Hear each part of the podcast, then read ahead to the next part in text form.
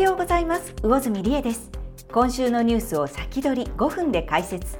東洋経済ボイスインサイトです。東洋経済のコラムニスト西村豪太さんと一緒にビジネスパーソンに押さえてほしい今週の重要トピックスと注目スケジュールをチェックしていきます。この番組は共に作る共に生きる大和ハウス工業の提供でお送りします。さて西村さん今週のトピックスは何でしょうか？はい。黒田総裁最後のサプライズはあるか。出生数80万割で返金は減るのか。以上の2本です。はい。えまず黒田総裁最後のサプライズはあるかです。日銀の黒田総裁は間もなく任期を終えますね。はい。4月に任期を満了するので3月9日と10日が任期中で最後の金融決定会合となります。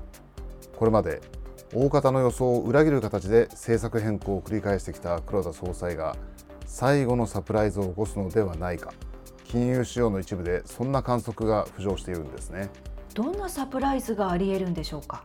はい。黒田総裁が2016年に導入した政策イールドカーブコントロールの見直しですね短期金利はマイナス金利。長期金利は10年もの国債の金利を0%程度で推移するように長期国債の買い入れを行う政策です。黒田総裁は去年12月に電撃的にそれを修正して0.25%だった長期金利の変動幅を0.5%に拡大しました。3月の決定会合ではさらにそれを1%まで引き上げるという見方が一部で浮上しています。なぜ引き上げが必要となるんでしょうか？うーん昨年12月の修正では不十分だったということだと思いますね。はい、当時黒田総裁は修正の理由を債券市場の機能改善だと説明していました。ところが日銀が3月1日に発表したアンケート調査を見ると投資家たちは市場機能がむしろ悪化していると判断しているんです。そうなんですね。またこの調査で投資家たちは近いうちに長期金利が上がると予想していることも分かりました。3月末時点の予想の中央値は0.5%でしたが6月時点では0.75%になると予想しているんです。つまり投資家の多くは4月に新総裁の上田和夫さんが就任すると早い段階で金融緩和策の修正を行うと見ているわけです。はい。長期金利が上がるというのは国債の価格が下がることです政策転換が近いと予想する投資家が国債を大量に売ることが予想されますね。うん、市場に政策転換を催促されているというわけですね。はい、そういうことです。もう一つ気がかりなのは再び円安が進んでいることです。ドル円相場は昨年10月に1ドル151円をつけた後、ドル安円高に転じました。アメリカの景気が減速して利上げが終わりに向かい、日米の金利差が縮小するとみられたからですところがドル円相場の動きは1月半ば以降再びドル高円安方向に転じています、はい、直近では136円台半ばまで戻ってきてるんですよ。2月に入ってアメリカでは雇用の伸びや消費者物価の上昇を受けて金利の先高感が強まっています。日米の金利差がさらに拡大すると見られていてこれがドル高円安につながっています。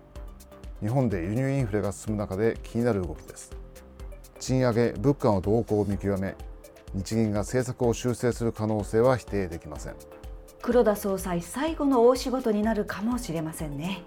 さて次ですが出生数80万割れで年金は減るのかです。はい。日本の2022年の出生数は79万9728人で前年の2021年より4万人以上減ったことが明らかになりました7年連続で過去最小を更新したんです。死亡数は前年より12万人増えて158万人と戦後最多でした。出生数と差し引きした人口の自然減は78万人です。これはなんと佐賀県や山梨県の人口とほぼ同じ規模なんですよ。えー、そんなに大きな減少になったんですね。そうなんです。新型コロナの影響で2020年と21年に結婚するカップルが減ったことが出生数減少を加速したと見られています。なるほど。このことは今後の出生数にも響いてますます高齢化が進むでしょうね。まあ、ということはやはり私たちの年金などにも影響するんでしょうか、えー、そうですね。私たちの年金の給付水準は出生率の見通し次第で変わるんです。日本の年金制度は老後に受け取る年金額をその時点の現役世代の所得の50%以上とすることを前提に運営されてきました、はい、この約束はしっかり実現できることを5年に一度の年金財政検証で国民に示してきたんです。次回は2024年の予定です。年金財政検証の材料の一つが政府による将来推計人口なんですが実は去年の春に公表されるはずがコロナ禍の影響で遅れているんですそうなんですね。はい。コロナ禍の影響をどう織り込むのか今後の出生率の減り方を慎重に見定めているのでしょう。なるほど。出生率が下がるとどうなるんでしょうか？前回の年金財政検証では将来推計人口をもとに1人の女性が生涯に産む子どもの数を1.44として推計しました。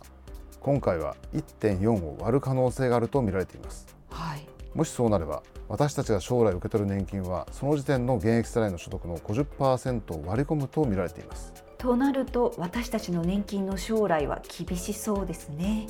はい。何もしなければそうですが基礎年金の拠出期間を延長するなど解決策はいろいろあるんです。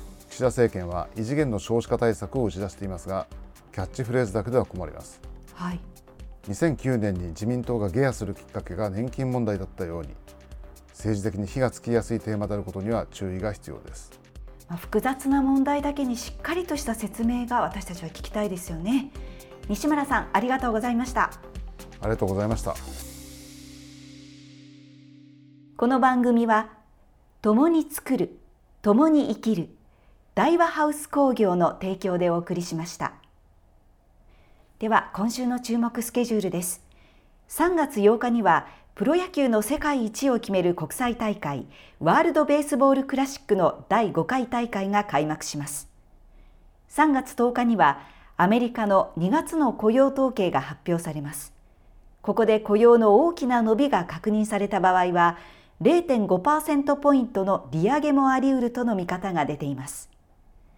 それでは皆さん東洋経済ボイスインサイトでまた来週。